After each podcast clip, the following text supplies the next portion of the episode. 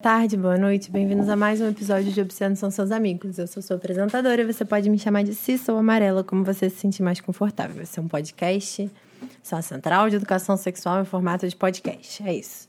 Senta aqui, vamos conversar. Algumas coisas básicas, técnicas sobre o episódio. Não vai ter edição, vou falar muito é, hum, vou pensar e eu falo embolhado, embaralhado. Então isso vai acontecer. Mas ou é assim, ou não vai rolar, entendeu? Segunda coisa, esse episódio está muito interessante. E ao final do episódio, eu tenho um convite para esse sábado, dia 5. Para quem mora na cidade do Rio de Janeiro ou nos seus arredores. Então, se você for um carioca ou agregados, por favor, fique até o final do episódio que eu vou fazer um convite muito legal para o dia 5 de fevereiro, sábado. E também até o dia 20 de fevereiro. Enfim, um convite super grande, mas é um dia 5 é um dia específico, mas de qualquer forma, se você morar aqui perto ou vier para o Rio de Janeiro até dia 20 de fevereiro, fica aqui que a gente vai conversar. E a coisa mais importante de todas, esse é um assunto extremamente delicado. Eu vou tentar tratar dele da forma mais delicada que eu puder. Se eu cometer algum erro ou falar alguma coisa que te fizer mal de alguma forma, por favor, não se acanhe, entre em contato.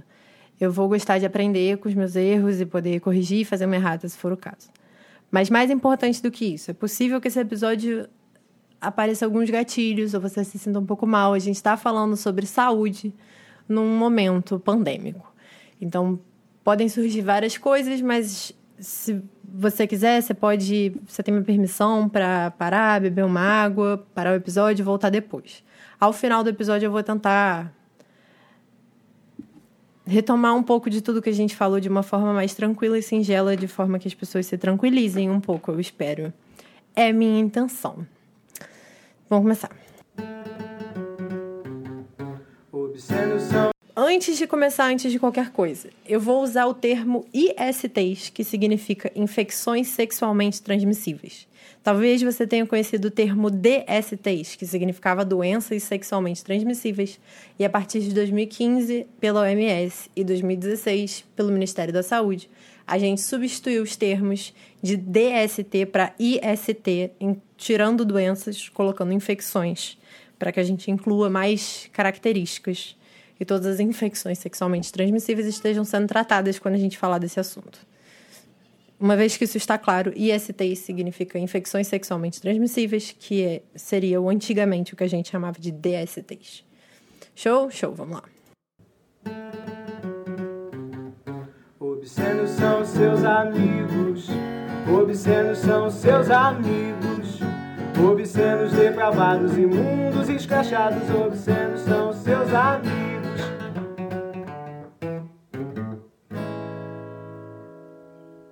Queria começar esse episódio falando sobre a minha dificuldade de falar sobre esse assunto.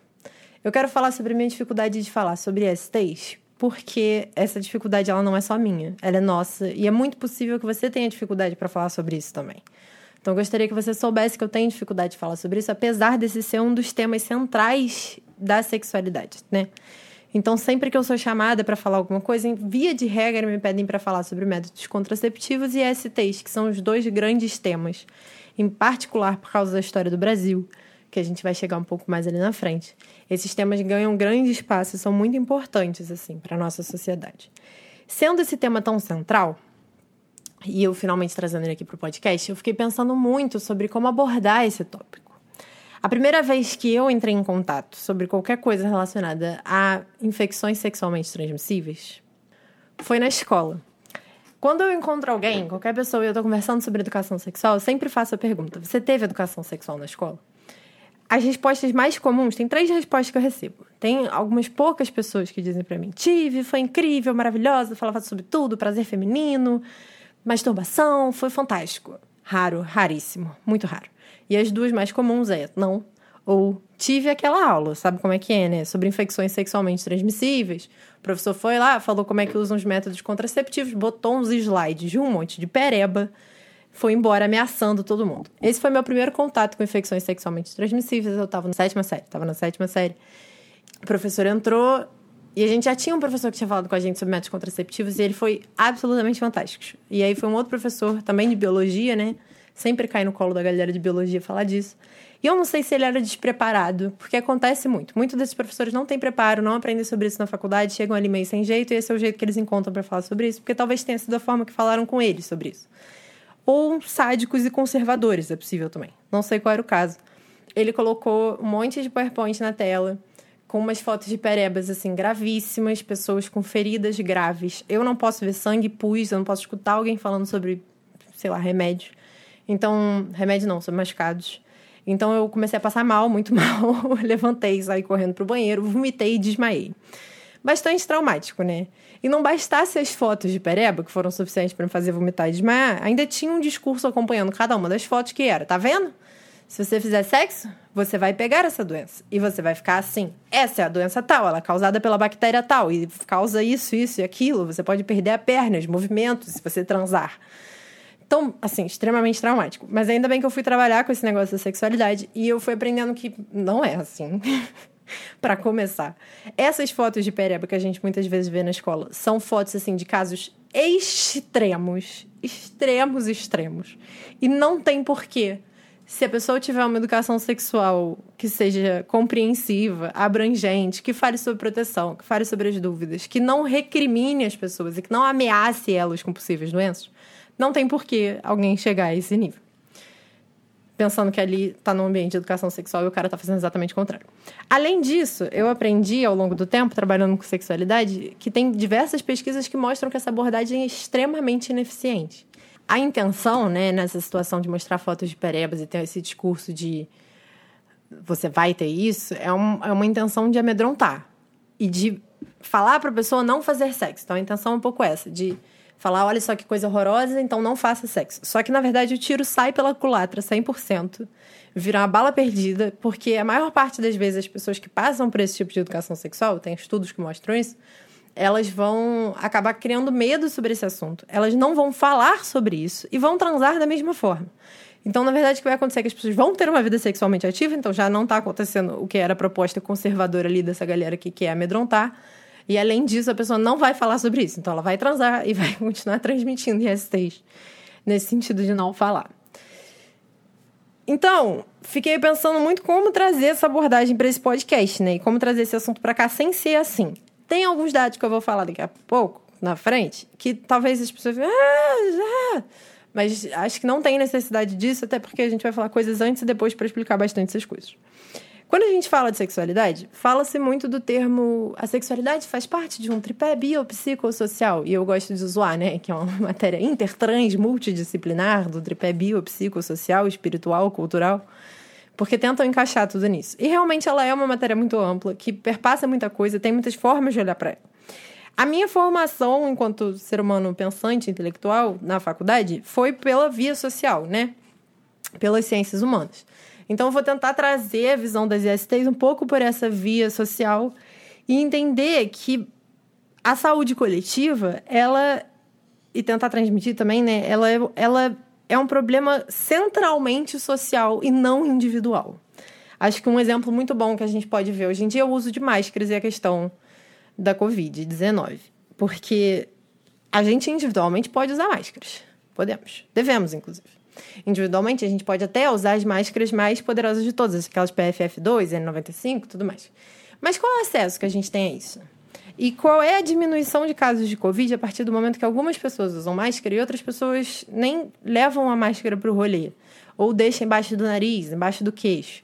Qual é a diminuição da transmissão de Covid-19 quando a gente tem um presidente que não amplia acesso para máscaras, como na França no início da pandemia distribuíram máscaras para toda a população, aqui não teve isso.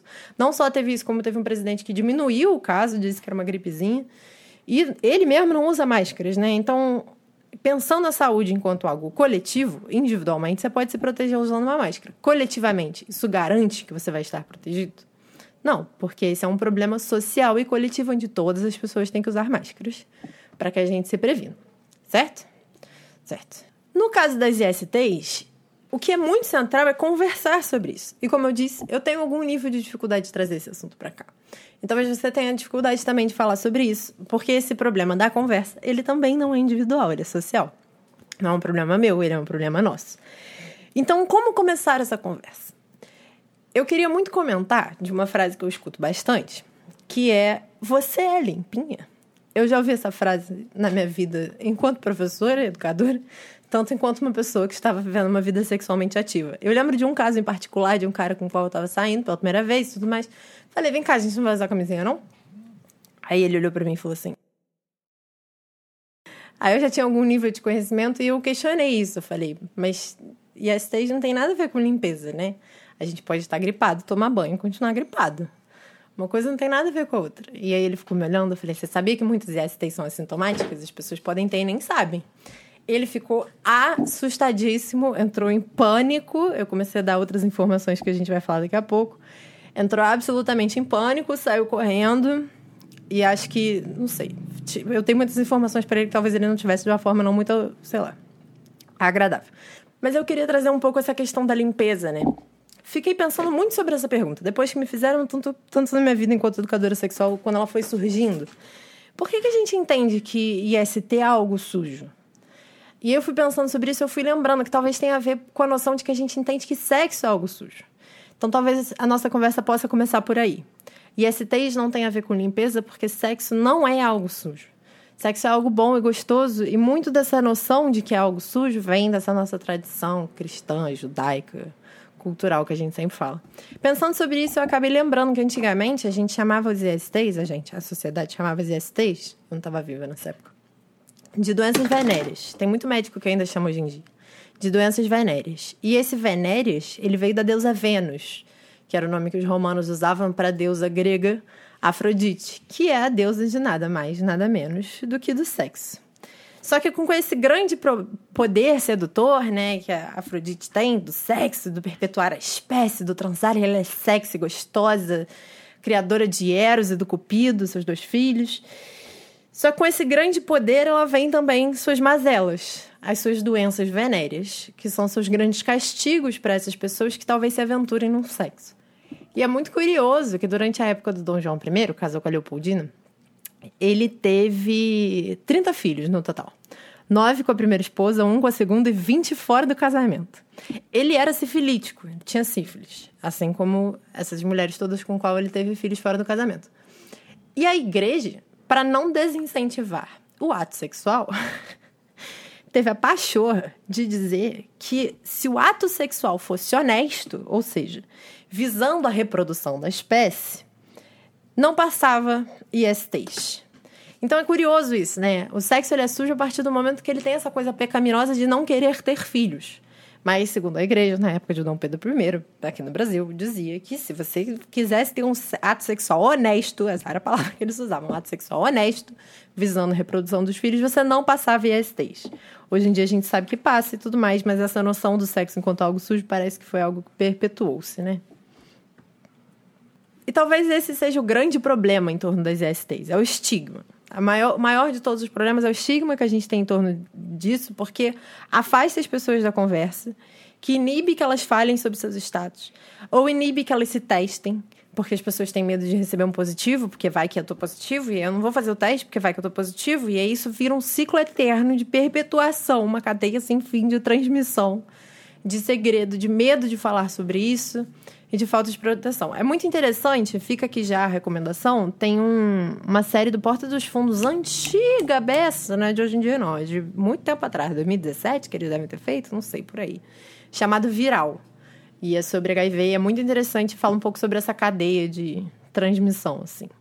Mas, de novo, o estigma ele volta um pouco para essa questão individual, né? Porque se eu tenho IST é porque eu fiz o sexo, que é algo sujo, as pessoas vão saber que eu tenho a vida sexualmente ativa, isso é uma coisa horrorosa. E eu acho que aí talvez valha a pena a gente começar a falar um pouco sobre as ISTs e coisas que vocês devem saber sobre elas. A primeira delas todas é que é possível pegar uma IST sem nunca ter feito uma atividade sexual. É possível você ser uma criança de 5 anos, não ter passado por um abuso sexual e ter um IST, porque existe uma coisa que a gente chama de transmissão vertical, que é de mãe para filho. Na maior parte das vezes, hoje em dia, isso vai ser precavido, prevenido no pré-natal. Mas ainda é possível. Então, o que, que faz uma IST uma IST, né? O que, que faz uma infecção sexualmente transmissível ser chamada e classificada enquanto uma infecção sexualmente transmissível?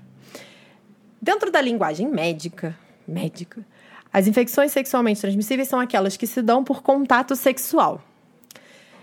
Aí, tem um episódio aqui no Obsessão Seus Amigos perguntando o que é sexo. Eu defendo que beijo na boca pode ser tratado como sexo também. E tem um episódio lá, vocês podem ouvir e entender melhor essa situação. Mas dentro da linguagem médica, eles entendem que para ter contato sexual é necessária a presença de genitais, ou seja, vulva, pênis e ânus, basicamente. Então, por exemplo, uma gripe, ela pode ser passada no boca a boca. Tá aqui beijando na boca, passou a gripe, isso é possível.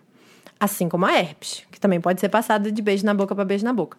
Só que a herpes, diferentemente da gripe, ela pode passar de boca para genital e de genital para genital. Então, ela entrou dentro da classificação de infecções sexualmente transmissíveis, enquanto a gripe, que não passa de boca para genital, não faz parte dessa classificação. Ok?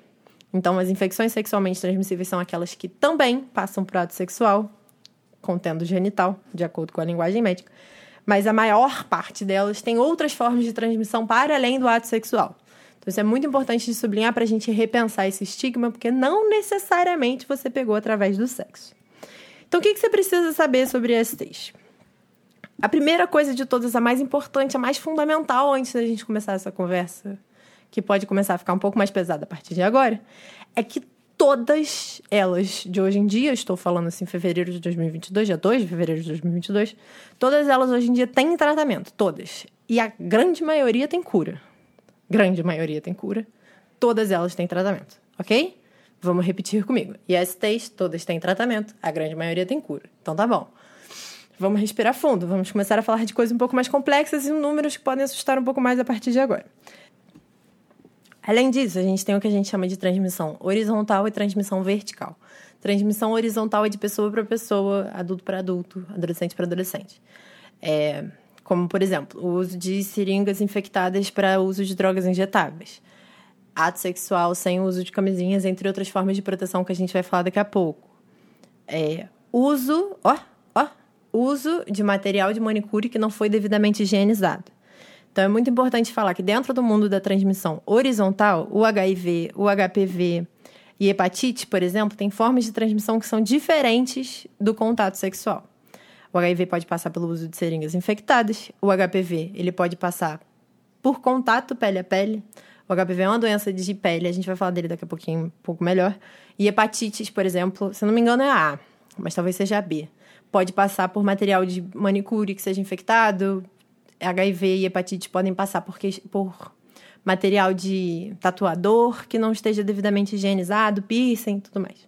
Então, tudo isso são formas de transmissão horizontal. E a gente tem as transmissões verticais, que é de mãe para filho, mãe para filha. Que geralmente a gente consegue prevenir com um pré-natal bem feito. SUS está aí, pré-natal é de graça. Faz boa parte dessas prevenções, mas nem todas, porque, enfim, questões de acesso, questões das mais variadas.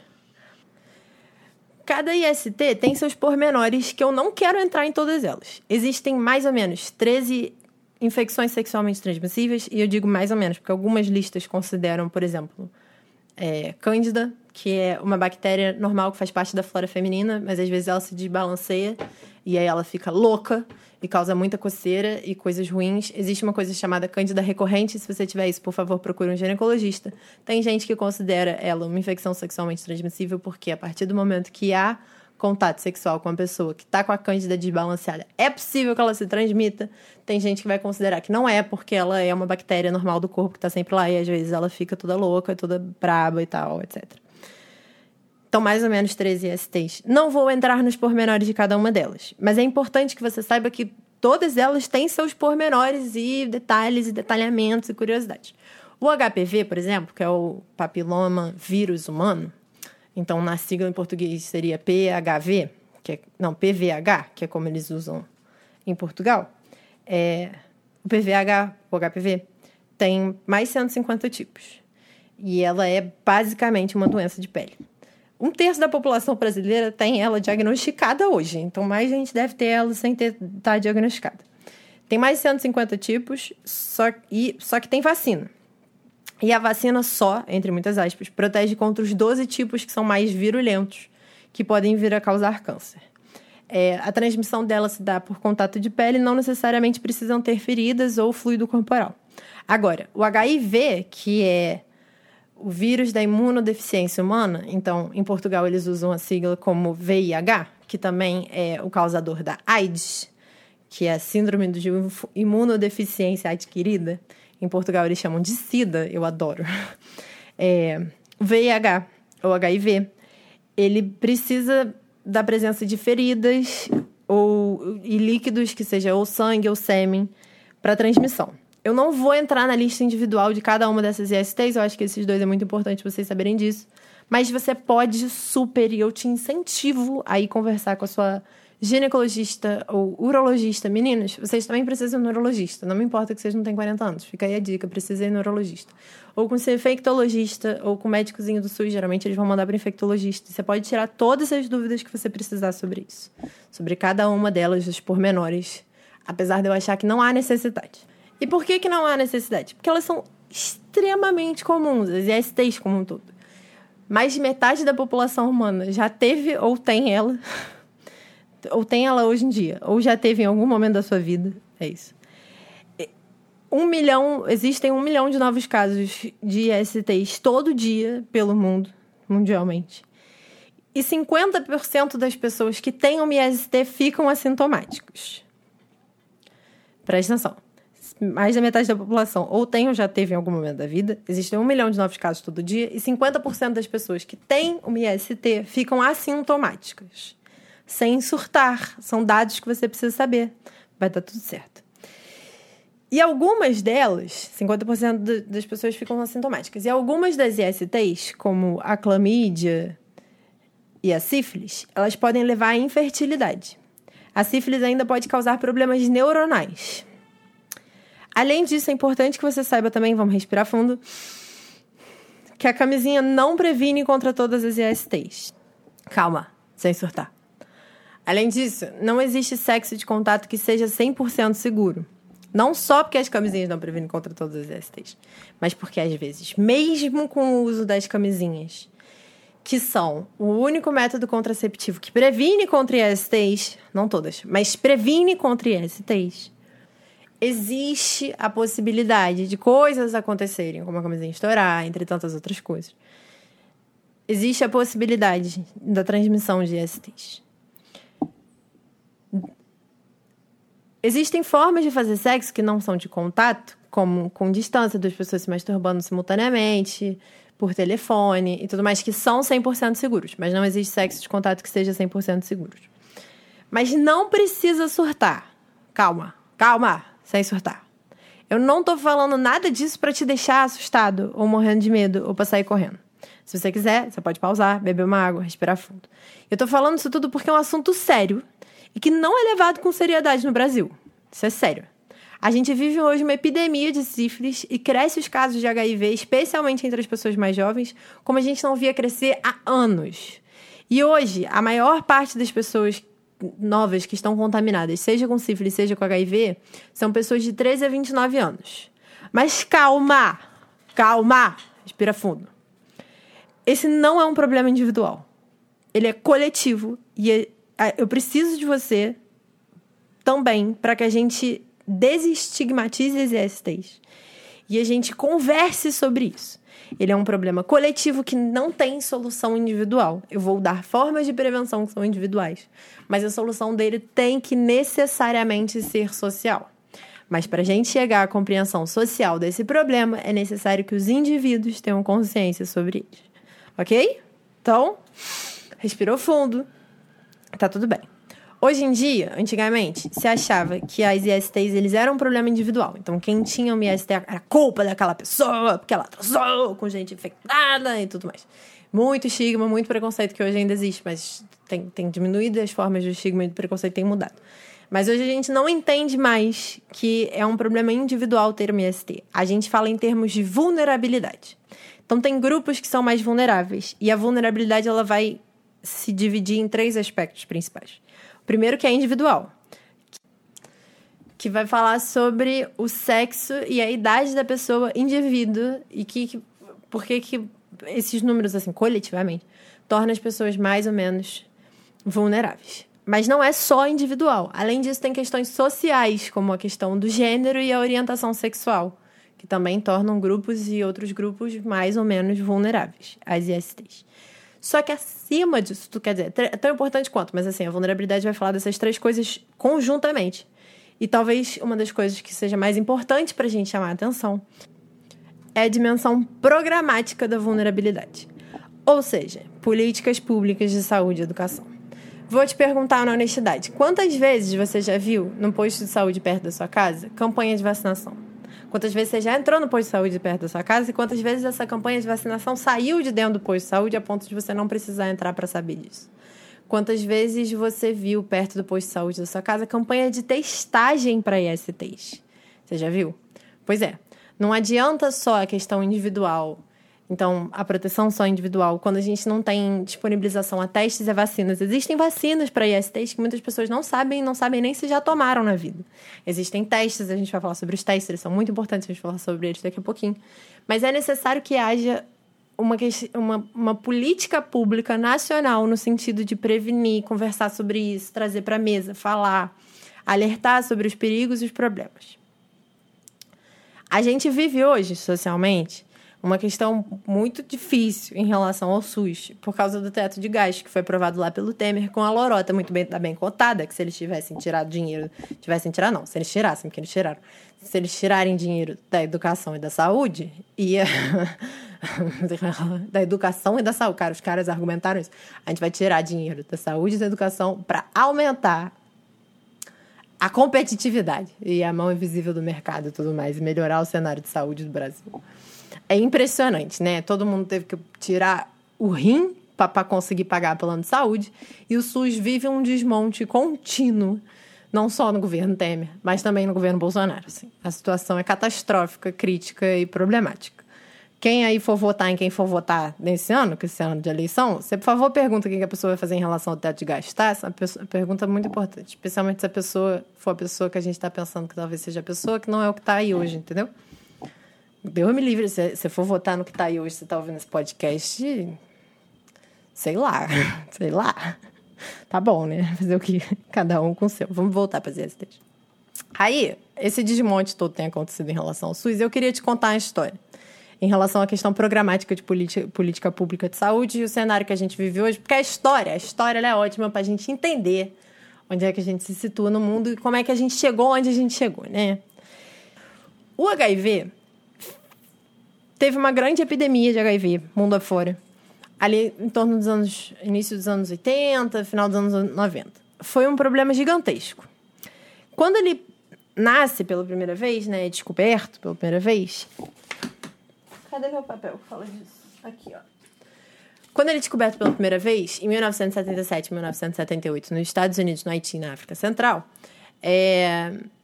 ele é chamado de 5H. Então, o primeiro nome que ele recebe, temporariamente, é 5H, que representava os homossexuais, os hemofilíticos, pessoas que têm hemofilia, os haitianos, os heroinomos, usuários de heroína injetável, e hookers, nome em inglês, dados a profissionais do sexo. Porque seriam as pessoas que estariam mais vulneráveis e seriam as pessoas que seriam os grupos de risco, né? Que foi um termo que babado, badalou total durante a época do HIV.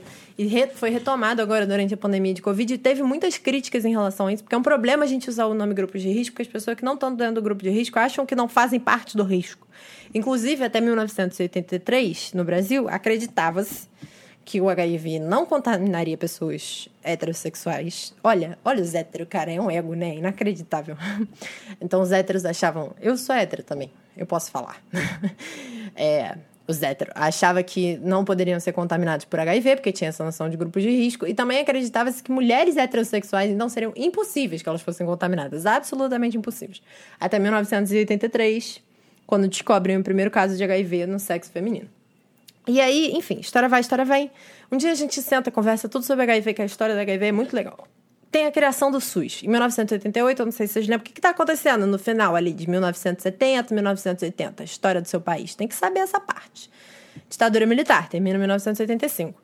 E depois da ditadura militar, senta a galera e faz a Constituição, que é a Constituição que a gente tem hoje, que é a Constituição de 1988, também chamada de Constituição Cidadã. Essa Constituição, que é absolutamente fabulosa, se você nunca leu ela, leia entre o papel e a prática, há um abismo. mas a Constituição é muito legal. Ela define um sistema único de saúde que seria de amplo acesso, igual pelo Brasil inteiro, todo mundo ia poder acessar, independente da orientação sexual, do gênero, da idade, do dinheiro. Porra, fantástico. E aí sim cria-se o SUS.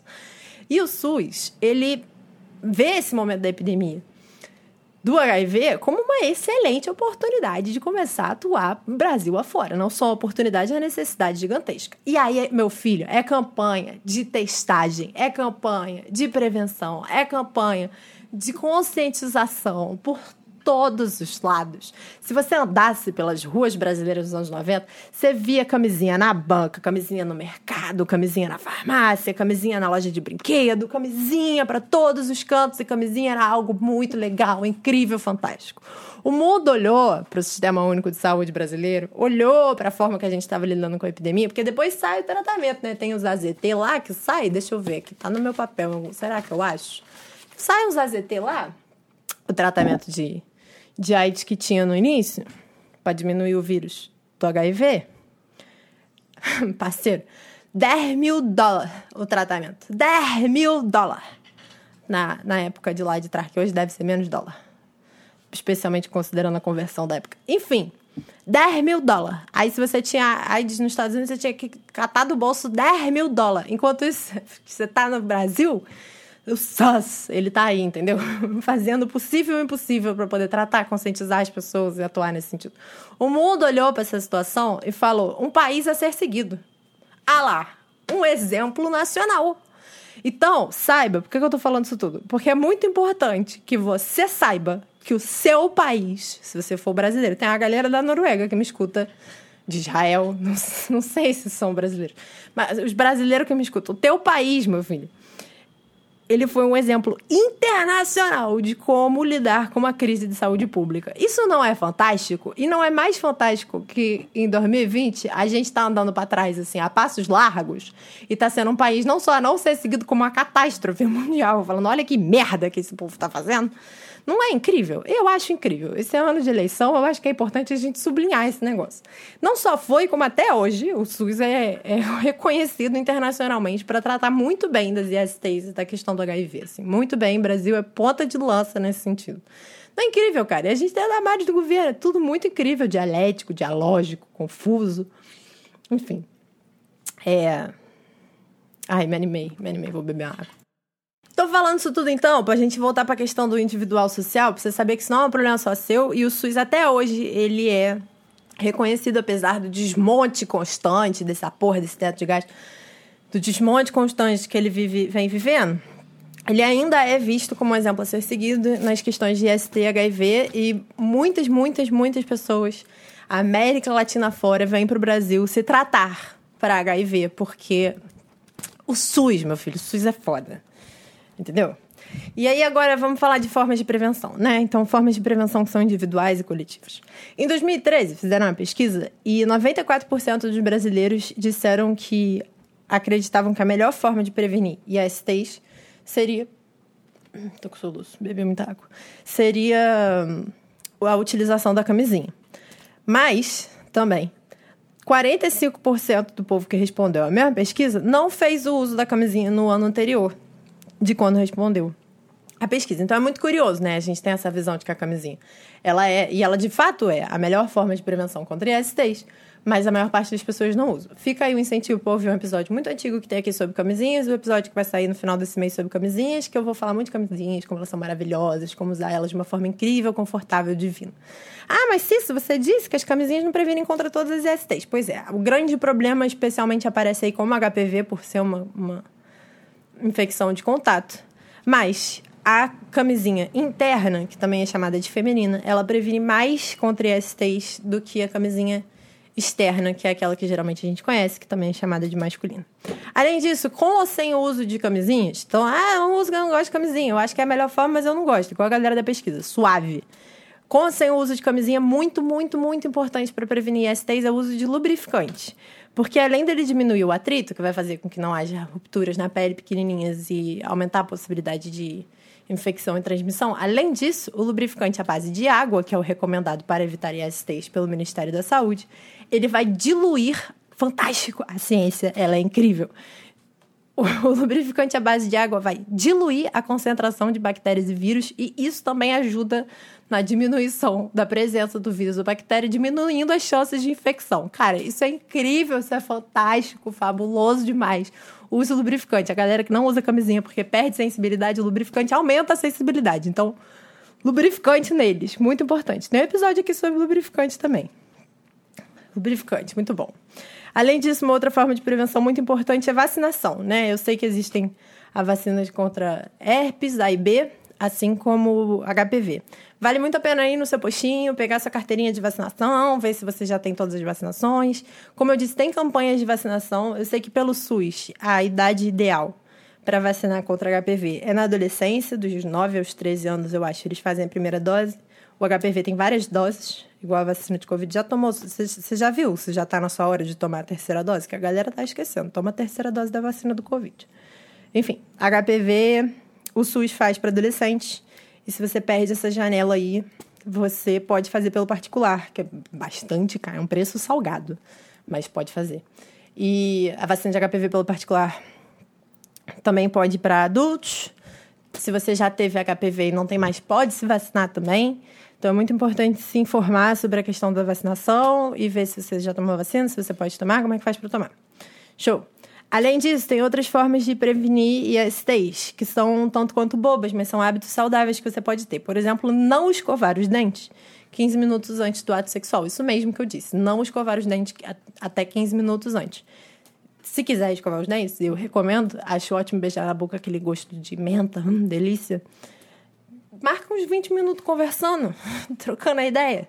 Depois bota a boca na botija, porque escovar os dentes vai abrir aquelas microferidas de gengiva e tudo mais, pode aumentar as chances de passar ISTs por sexo oral. Além disso, se você for a manicure, ou se você for se tatuar, ou se você for numa pessoa com piercing, vai em pessoas que você confia. Na manicure, leva seu próprio equipamento. Depilação também, se você puder levar sua própria cera, se você for dessa de se depilar, que eu não me depilo não, mas se você quiser se depilar, vê se dá para levar a própria cera. É, não usar drogas injetáveis também. Excelente forma de prevenção contra STs é não usar drogas injetáveis. Tava lá na cartilha do SUS, eu, eu, eu falei, mas enfim, sei lá, pode, sei lá, achei engraçado botar isso aqui na lista.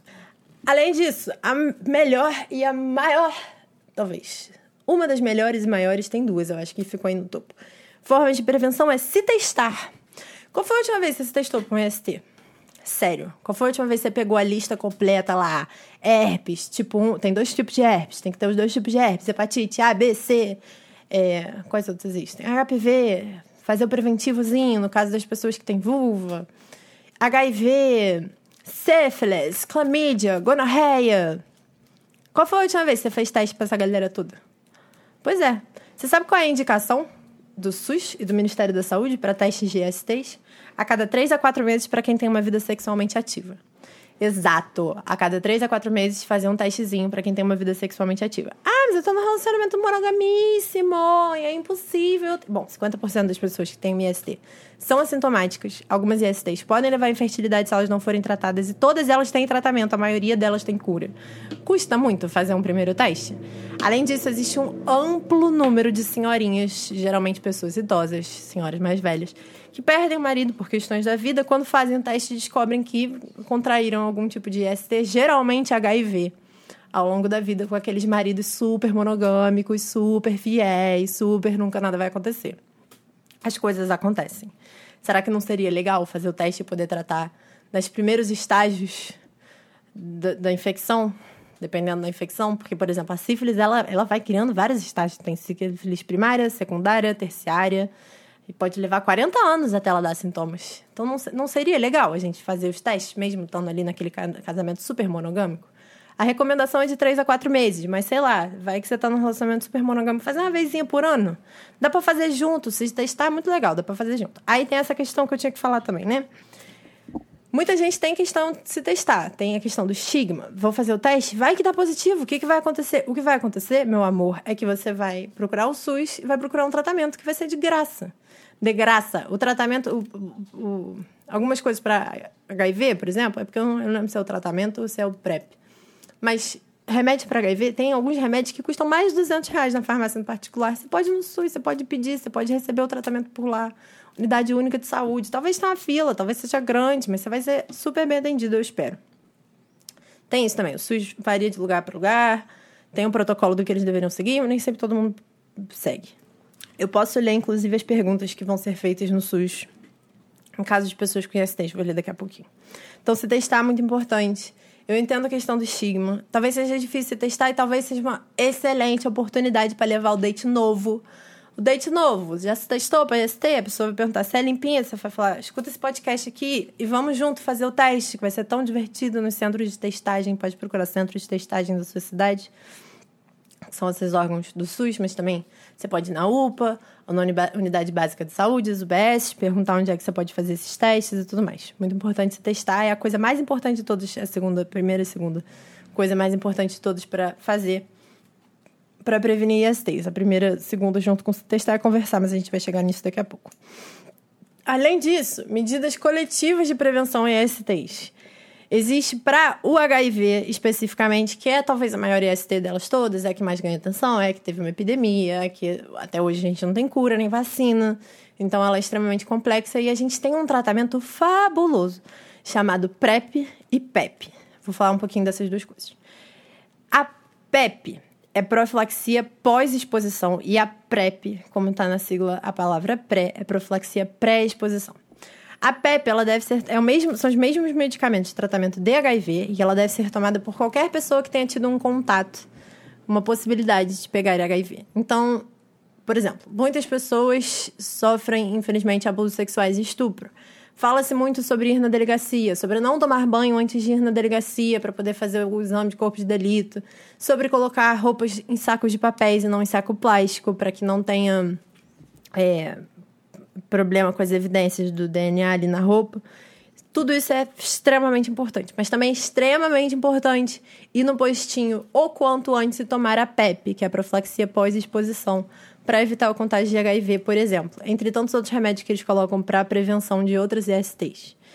É muito importante no postinho falar o que aconteceu, pegar a PEP e os outros remédios que eles vão indicar. A PEP também pode ser tomada por duas pessoas que estão transando lá, super alegres, felizes, camisinha rompeu. Não sei, não fiz meus testes nos últimos seis e três meses. E é importante notar, né? O Ministério da Saúde indica cada três meses de teste, porque o HIV, por exemplo, ele leva, ele pode levar três meses até dar positivo no, no... Então a pessoa pode ter tido uma relação com outra pessoa semana passada, Aí não deu três meses ainda do último teste, teve, tava tendo relação com outras pessoas, camisinha rompeu, pode ir lá no postinho tomar PEP. PEP deve ser tomada, também pode ser tomada por pessoas que trabalham, sei lá, com saúde, aí botou uma seringa em alguém, aí depois essa seringa sem querer furou sua pele, pode tomar PEP, deve tomar PEP. Ela deve ser tomada até 72 horas depois do ocorrido, de preferência o quanto antes melhor. E é tomada de uso único, assim, é um mês tomando, mas é uma vez só. Diferente da PrEP. A PrEP ela é profilaxia pré-exposição. E é, se eu não me engano, eu aprendi isso, que ela é a única política pública de saúde que de fato reduziu as transmissões de HIV. A PrEP, que é pré-exposição. Por quê? A PrEP, elas são dois remédios que você toma. E aí você vai tomar antes de você se relacionar com pessoas que ou A, sejam soro diferentes, então, se você está se relacionando com uma pessoa que você sabe que tem HIV, pode ser isso. Se você não sabe se a pessoa tem HIV ou não, você pode tomar PrEP. Nos Estados Unidos, a PrEP é recomendada para qualquer pessoa que tem ato sexual sob efeito de álcool. Presta atenção, nos Estados Unidos eles recomendam a PrEP para qualquer pessoa que tem ato sexual sob efeito de álcool. Então, se você é uma mulher solteira, toda gostosa, empoderada, chuchuca, tá transando com todo mundo e odeia usar camisinha porque perde a sensibilidade, toma PrEP. É uma forma de prevenção super importante. Você pode ir no postinho, é de graça. Não custa 200 reais na farmácia particular, porque a gente tem o SUS. E você pode tomar a PrEP assim. Infelizmente, por uma questão de disponibilidade, o constante desmonte da saúde pública brasileira, eles têm, sim, é, pessoas né, que são prioridade, que são pessoas que... Homens se relacionam com homens, pessoas trans e tudo mais. Mas, dependendo da cidade onde você mora, dependendo da situação atual, sempre vale a pena ir no postinho ver se você pode tomar PrEP. PrEP. Acho que era isso que eu tinha para falar da PrEP.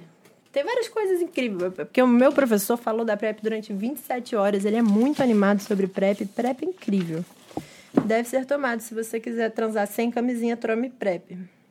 Aqui, ó, achei uns dados. Ela tem 97% de proteção de HIV entre homens e para as mulheres, como a concentração na mucosa vaginal é menor, cai para 94%. Que ainda é super gigantesca essa possibilidade, está escrito aqui. Para cada diagnóstico de HIV, a gente provavelmente tem seis casos oclusos, então a PrEP é super importante nesse sentido de se usar. É, e não existe proteção isolada contra HIV, isso é muito importante de falar. Eu vou falar sobre prevenção combinada daqui a pouquinho. Agora, inclusive, que está aqui na minha lista, prevenção combinada. Tinha esquecido. Prevenção combinada. Não existe prevenção isolada para nada. Você pode usar camisinha se você não usar lubrificante, ou se você usar camisinha com lubrificante, você está usando dupla proteção. Se você é uma pessoa que se testa a cada três ou quatro meses, conversa sobre isso com a parceria sexual com a qual você está esteve. É, usa camisinha, usa lubrificante, faz parte das campanhas, faz o, a, o ciclo de vacinação ali certinho, tá? Com as vacinações de ST em dia. Tudo isso faz parte da prevenção combinada. Não existe prevenção isolada, entende? E a prevenção combinada tem um link aqui na descrição, que eu acho que é muito importante a gente ler e se informar sobre o que é prevenção combinada. Ela tem dimensões públicas disso, né, governamentais, que o governo, governo é responsável por isso, mas também é bom e importante a gente, enquanto indivíduos, se informar sobre prevenção combinada. A PrEP, por exemplo, ela é ideal para pessoas que não querem usar camisinha. Eu sempre falo muito da camisinha, como ela é incrível, maravilhosa, fantástica, mas eu entendo que muita gente não gosta de usar camisinha, então é importante se informar sobre quais outras coisas são possíveis de fazer, dentre elas o uso de lubrificante à base de água e tomar PrEP, por exemplo. São excelentes formas de combinar prevenções. Então, vai ter links aqui na descrição para ler sobre prevenção combinada, que é muito importante ler e adquirir esse conhecimento nós por nós mesmos, não é mesmo? E além disso, por último, a coisa mais importante de todas para prevenir ISTs é conversar. Mas essa conversa, ah, como é difícil essa conversa. Conversar sobre STs talvez seja uma das coisas mais difíceis a serem feitas em torno desse tema. Eu comecei esse episódio falando da minha dificuldade de falar sobre isso. E talvez a gente reconhecer a nossa dificuldade para falar sobre isso seja um excelente passo para a gente começar essa conversa. Eu tenho algumas sugestões. A primeira delas pode parecer um pouco ridículo e vocês, ah, você aí do outro lado dessa tela, você é uma pessoa tão matura que, que jovem e adulto tem esse negócio, né? Jovem adulto, adulto assim, jovem e jovem, jovem, que não é adulto ainda, tem esse negócio de não ser ridículo. E eu não sei por que tem isso, tem a alma de uma idosa de 87 anos dentro de mim, e eu acho que mais ridículo ainda é as pessoas deixarem de fazer coisas que podem ajudar elas para não serem ridículas. Então, o que eu vou te sugerir, que pode num primeiro momento parecer ridículo, tá tudo bem, se não quiser fazer também, ok, quem sou eu, respeito as escolhas dos outros. Porém, vai ajudar é sentar e escrever sobre isso. É escrever sobre a dificuldade. É sentar e elaborar escrevendo, de preferência, para você poder reler depois, que é muito importante. Sentar e elaborar como é que seria essa conversa. Você pode reler e achar ridículo. E você pode guardar e ninguém nunca vai ler isso no mundo. Mas mais ridículo é não fazer isso por medo de ver a sua própria escrita e, sei lá, né? Que tem isso. A gente tem muito disso de achar que a gente escreve mal, vai tudo errado. Perfeccionismo idílico, hediondo e eterno do neoliberalismo. Então, sentar e escrever como seria uma conversa sobre STs pode ser uma excelente forma de praticar sobre STs. Que sentar e escrever quais são as dificuldades, o que, que você acha que pode dar errado, como é que seria esse diálogo ideal, como é que seria um diálogo que você ficaria extremamente incomodada, incomodade, incomodado. Sentar e escrever pode ser uma ótima forma de conversar. Além disso, na conversa propriamente dita, uma pergunta que eu acho muito mais interessante, muito mais desestigmatizante e sensual, informada, sabe? Obsceno. Obsceno do jeito que a gente gosta aqui em Obsceno são seus amigos. É perguntar: e aí? Qual foi a última vez que você fez um teste de STs? Saber a última data do seu teste de ST é, assim, fabuloso para começar essa conversa. Perguntar a data da pessoa, falar da sua data. Se for o caso, até propor de vocês irem fazer testes juntos. Eu acho isso incrível. Eu já fiz isso com date, gente. É muito divertido. Pode ser difícil, mas pode ser legal. Então, conversar é super importante. Eu adoraria fazer um episódio no futuro sobre como você falar, já que você já sabe que você tem um status. É, como falar isso para parceria, mas existem muitas e muitas ISTs, como eu falei, tem tratamento e tem cura. Então, por exemplo, as bacterianas, né? Sífilis, clamídia, gonorreia, a maioria delas vão embora com tratamento. E talvez possa ter essa conversa depois, falar, tipo, ah, não tô me sentindo muito bem para transar agora, a gente possa transar no futuro, talvez. Outras ISTs, como HIV, por exemplo, é, tem formas, se você fizer o tratamento direitinho no SUS, mas tem formas de ela se, se tornar indetectável, ou seja, intransmissível. Então, também essa conversa ela pode ser, se dar de outra forma, não toda carregada daquele estigma que se tinha antigamente, né? É, conversar. Conversar é incrível. Você pode conversar com suas amigas e amigos sobre ISTs, mais de um terço da população brasileira tem diagnosticado HPV, então bem mais gente tem sim tá diagnosticado HPV, é super, hiper, ultra comum. Talvez seja legal conversar. Herpes é a mais comum de todas. Herpes é super, ultra comum. Nossa, herpes é comum, feito sei lá o que, entendeu? Então, conversar talvez seja legal para tentar nesse sentido de des, des, desestigmatizar ouvir esse podcast juntos, ouvir esse podcast separado, depois comentar sobre o podcast. Eu acho. Uma outra possibilidade também é ver aquela série viral do Porta dos Fundos. Eu não tô sendo paga para fazer essa propaganda. Ver aquela série viral do Porta dos Fundos, muito legal, ela é muito fantástica. E um outro convite que eu queria te fazer para talvez começar essa conversa. Lembra que eu falei lá no início do episódio Cariocas e arredores? Não vai embora. Eu tenho um convite para fazer para vocês, ou para quem puder vir ao Rio de Janeiro tá tendo uma exposição fantástica sobre sífilis no Paço Imperial, que fica na Praça 15, no Rio de Janeiro. E dia 5 de fevereiro, as pessoas que quiserem, puderem, claro, que gostam de Obsceno são seus amigos, vão se encontrar lá. Então eu vou estar tá lá dia 5 de fevereiro pra gente ver a exposição. Mas ela vai estar tá lá até dia 20 de fevereiro. Se você quiser ir me encontrar no dia 5 de fevereiro, estarei lá uma hora da tarde no Paço Imperial, na Praça 15. Nos sábados, dia 5 de fevereiro é um sábado tem uma, uma, feira de antiguidades na Praça 15, que é tipo o máximo. Então, se você for desses que gosta de coisas de antiguidade, pode chegar um pouco antes, ficar ali vendo os livrinhos, as, as quinquilharias todos que eles vendem, que são incríveis. Uma hora da tarde a gente vai para a exposição. Tem que levar a carteirinha de vacinação atualizada, todas as, as vacinas, todas. Máscara, lógico, gelzinho de uso pessoal, aqueles cuidados de Covid que a gente conhece, né? Garrafinha de água individual. E é isso. No dia 5 de fevereiro a gente se encontra lá. Se você não puder ir, mas tiver interesse em ir, dia, ela, a exposição vai estar disponível até dia 20 de fevereiro aqui na cidade do Rio de Janeiro. Depois, talvez ela vá para New York ou São Paulo, não sabem ainda. A informação que eu tenho é essa. É, você pode se perguntar, por que, que eu iria numa exposição sobre sífilis? Então, para levar o date e conversar sobre STs, me parece uma ótima forma. Para conhecer a galera que gosta de obscenos são seus amigos, me parece extremamente divertido. Mas também por Recifes ela tem uma história extremamente curiosa. Ela foi chamada de mal francês pelos italianos, pelos ingleses e por mais um grupo. Ela foi chamada de mal napolitano pelos franceses e foi chamada de mal espanhol pelos portugueses, porque ela culpava-se todo mundo.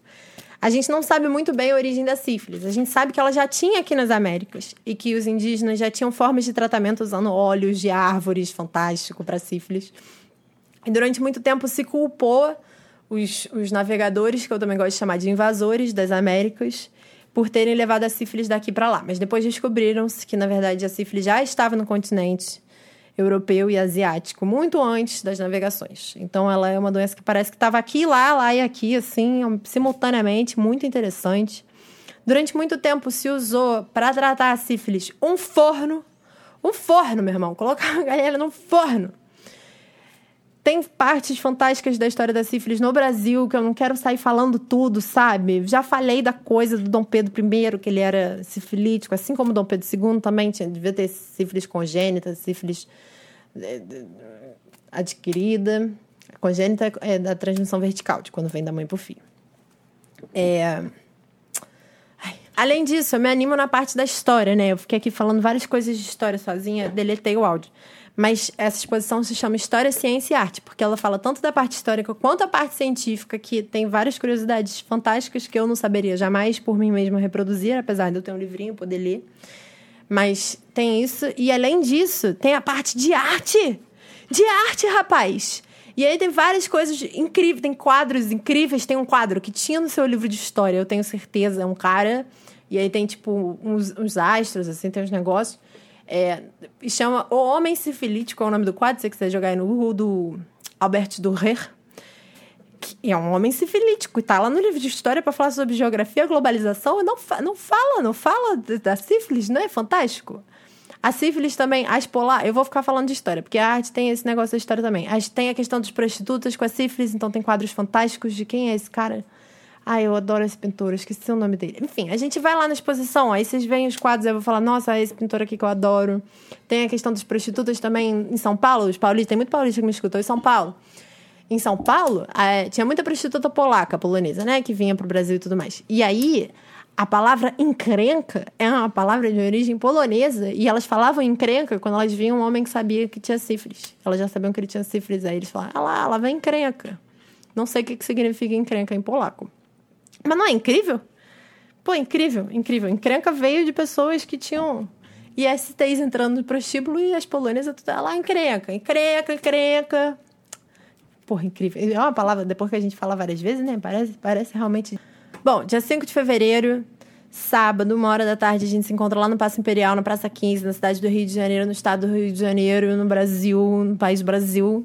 E se você quiser participar, entra no, no Instagram, obsceno, arroba obsceno são seus amigos. Lá tem um link pro WhatsApp, que aí lá a gente combina tudo. Se eu chegar lá e a, e a exposição estiver fechada, existe sempre essa possibilidade, né? Então, se eu chegar lá e a exposição estiver fechada, eu informo por lá. Se estiver fazendo um calor do caramba, falar para levar filtro solar, eu falo por lá.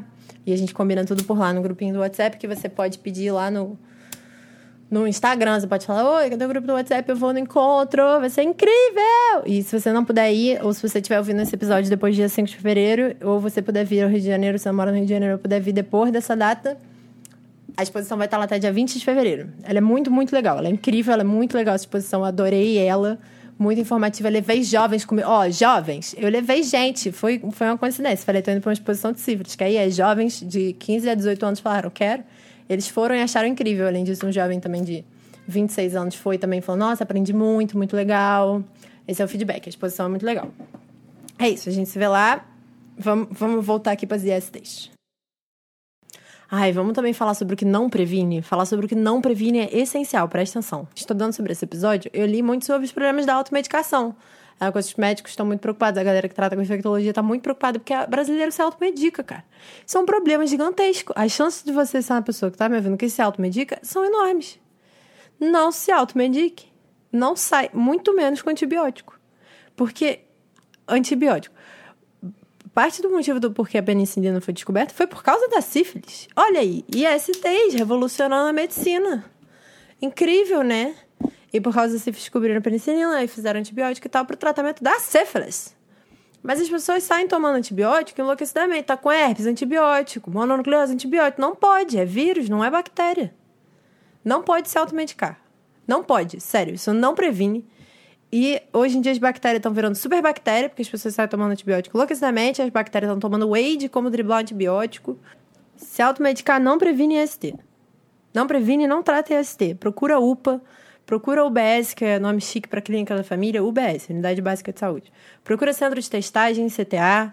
Procura essas coisas na sua cidade, na cidade mais próxima que tiver. Faz o teste, tem muito teste rápido. Sífilis tem teste rápido. 30 minutos você tem o resultado. HIV tem teste rápido. Tem vários que tem teste rápido. Sem automedicação, combinado? Pode ser? Vamos assim? Outra coisa que não previne é caldo de cana. Caldo de cana não previne contra ISTs, nem pastel de carne, nem fé. Eu vou botar um meme. Depois a gente conversa. Não existe. Essa doença não existe. Pra essa porra não acabar, esse medo da não acabar. Mas não existe. DST existe, mas caldo de cana corta. Toma um caldo de cana, come pastel de carne. Tá tranquilo, tá ligado? E tem que ter fé. Porque, mano, isso é bíblico. A fé remove montanhas. Fé move montanhas, não vai mover uma DST? Porra. Entendeu? Você tem que comer com fé. Se tu comer a mulher com medo, pô, será que eu peguei ou não peguei? Porque você vai começar a coçar, a mulher tá doente de cama.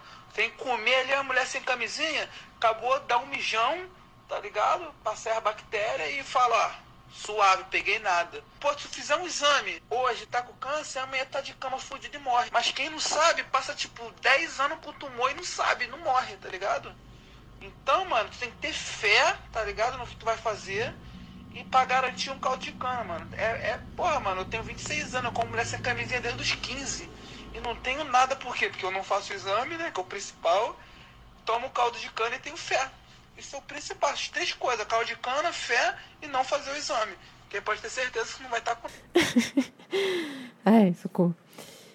Não, né? Caldo de cana não previne nem impede STs, nem pastel de carne, nem fé, né? Disseram lá na época de Dom Pedro I que se você tivesse fizesse atos sexuais honestos, você não pegava infecções sexualmente transmissíveis.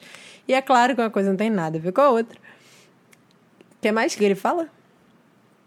o caldo de cana, pastel de cana. Não fazer o teste, também não prevenir STs, tem que se testar. 50% das pessoas que têm AST hoje estão assintomáticas, o que significa literalmente metade. Então, é muito. É, esse, esse menor, ele, né? As chances dele ter uma infecção sexualmente transmissível são altíssimas. E o mijão. O mijão é importante dizer que previne infecções urinárias. Previne em pessoas que têm pênis e pessoas que têm uretra. Super importante fazer um xixi depois do ato sexual. Mas eh, não previne STs. Não previne STs fazer xixi. Não previne, não. Mas é bom fazer xixi. Vamos fazer xixi depois de transar. Mas não previne STs. Previne outras O que mais? Já me perguntaram ao longo da minha vida. Ah, se eu só fizer sexo oral, previne STs? Não, previne HIV. Não previne totalmente. Diminui as chances de HIV, de passar pelo sexo oral. Mas não previne totalmente. Por exemplo, a herpes. A herpes, ela pode, se, da, da boca, se tornar genital. Existem formas de usar a camisinha para sexo oral, tem um vídeo no Instagram. Tem um monte de link aqui na descrição também. Vocês depois olhem a descrição, por favor. Vamos caminhar para o final desse episódio, que daqui a pouco começa minha terapia. É... Eu vou ler as perguntas que estão no protocolo de ISTs sobre como é que as pessoas no SUS deveriam perguntar. Mas eu também esqueci de comentar na história sobre ISTs e HIV que o Brasil, o Brasil, ele se livrou de clamídia. Quais eram as, as doenças? Eu era, acho que era clamídia e gonorreia. A gente se livrou totalmente da doença. Totalmente. Não tinha clamídia e gonorreia no Brasil. Você veja a atuação do SUS e a questão das ISTs nesse, nesse, nesse país. Não é fantástico? É fantástico. E a gente chamava de doença de gringo, porque era uma coisa que realmente só tinha na Europa e nos Estados Unidos. Mas aí as pessoas foram parando de usar camisinha ao longo dos anos 2000 e 2010, das décadas de 2000 e 2010. 2010 que, que acentuou esse negócio de nunca mais usar camisinha, ninguém usar camisinha. E aí voltou a clamídia pro Brasil. Não é curioso? Vamos lá, tô com o protocolo de ISTs aqui aberto, e aí tá assim. É, no quadro 7 seguem perguntas específicas que abordam, os pontos mais importantes relacionados à vulnerabilidade em relação aos ISTs. Aí estão aqui as perguntas que devem ser feitas. Rotina de consulta. Saúde sexual. Vou fazer algumas perguntas sobre sua saúde sexual. Uma vez que a saúde sexual é muito importante para a saúde geral, sempre pergunto aos pacientes sobre isso. Se está tudo bem para você, vou fazer algumas perguntas sobre questões sexuais agora. Antes de começar, você tem dúvida ou alguma preocupação em relação à sua saúde sexual que gostaria de discutir? O que você se considera ser em termos de orientação sexual? Homossexual, gay, lésbica, heterossexual, bissexual, outra ou não sabe? Qual a sua identidade de gênero? Homem, mulher, homem trans, mulher trans, travesti, outra? Qual sexo você foi designada no nascimento? Como está registrado na sua certidão de nascimento? Parceiras, parcerias, parcerias. Você já teve relações sexuais? Se sim, quantas parcerias você teve no último ano? Ou em outro período de tempo, de acordo com a avaliação clínica a ser realizada na consulta? Você teve relações sexuais com homens, mulheres ou ambos? Nos últimos três meses, você teve relações sexuais com alguém que não conhecia ou acabou de conhecer? Você já foi forçado ou pressionado a ter relações sexuais? Práticas sexuais. Nos últimos três meses, que tipo de sexo você teve? Anal, vaginal, oral, receptivo, passivo, insertivo, ativo, ambos, passivo e ativo? Ou você, você ou sua parceria usou álcool ou drogas quando você fez sexo? Você já trocou sexo por drogas ou dinheiro? Histórias de ISTs. Você já teve alguma IST? Se sim, qual? Onde foi a infecção? Quando foi? Você tratou? Sua parceria tratou? Você já foi testado para HIV, sífilis, hepatite B, C? Se sim, há quanto tempo foi esse teste? Qual foi o resultado? Proteção. O que você faz para se proteger das ISTs, incluindo o HIV? Quando você usa essa proteção? Com quais parcerias?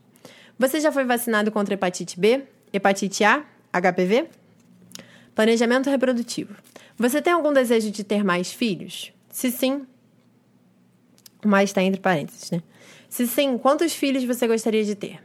Quando você gostaria de ter um filho? O que você e sua parceria estão fazendo para evitar a gravidez neste momento? Se não, você está fazendo alguma coisa para evitar a gravidez? Certifique-se de que fazer as mesmas perguntas também a pacientes trans que ainda possuem órgãos reprodutivos femininos. Por que não os pacientes trans que né, órgãos, enfim, enfim, enfim, essa é lista. Isso significa que necessariamente quando você for ao médico do SUS falar sobre STs, você vai receber todas as perguntas? Não. Significa que necessariamente você vai ser bem tratado com uma pessoa que seja incrível, fantástica? Não. Necessariamente não. Mas esse é o protocolo que saiu em 2020 que deveria estar sendo seguido. O SUS é um órgão muito gigantesco, tem muita pouca fiscalização, é possível. E tem casos, assim, histórias muito ruins de pessoas que são mal atendidas no SUS. Mas, via de regra, uma ampla fator de maioria, é possível que você seja muito bem atendido, muito acolhido, muito amado, muito incrível, fabuloso. Então, dia 5, esse sábado, uma hora da tarde, a gente se encontra lá no Passo Imperial, na cidade do Rio de Janeiro. Quem não puder ir, Tente ir até o dia 20 de fevereiro. A exposição vai estar tá lá e ela tá incrível, fabulosa, fantástica, muito legal mesmo. Deixa eu pegar as informações. Ele tá aberto de terça a sábado, Passo Imperial, e feriados. Das 12 às 17 horas, entrada franca. Eu tinha esquecido de falar isso, é absolutamente de graça. Então agora todo mundo vai querer ir na exposição, né? Muito legal a exposição. É, Sífilis, História, Ciência e Arte é o nome, caso você queira procurar na internet. E eu queria pedir desculpa por esse episódio ter sido tão corrido, sem edição, sem roteiro, sem nada. Eu juntei muita informação para fazer esse episódio e em muito pouco tempo. E eu queria publicar ele antes da data para poder convidar vocês. Mas eu adoraria fazer mais episódios, um inteiramente sobre sífilis, que eu aprendi muito e achei muito legal, sobre a história da AIDS, que tem tanta, tanta coisa pra gente ver. E claro, um episódio sobre como conversar com futuras parcerias ou parceiros sobre. Hum, já estabelecidas, né? É, sobre status de STs. Vou deixar uns links aqui na descrição das coisas que eu falei aqui, de coisas que vocês podem olhar e procurar, especialmente sobre a prevenção combinada, muito importante, mas outras coisas também fantásticas.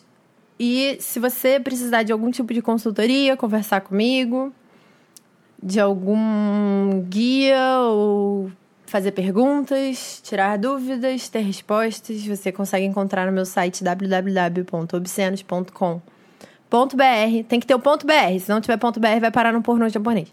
www.obscentos.com.br Você consegue encontrar os serviços que eu estou oferecendo, como é que eles funcionam e entrar em contato pra gente conversar. Tá bom? Então tá bom. Um beijo!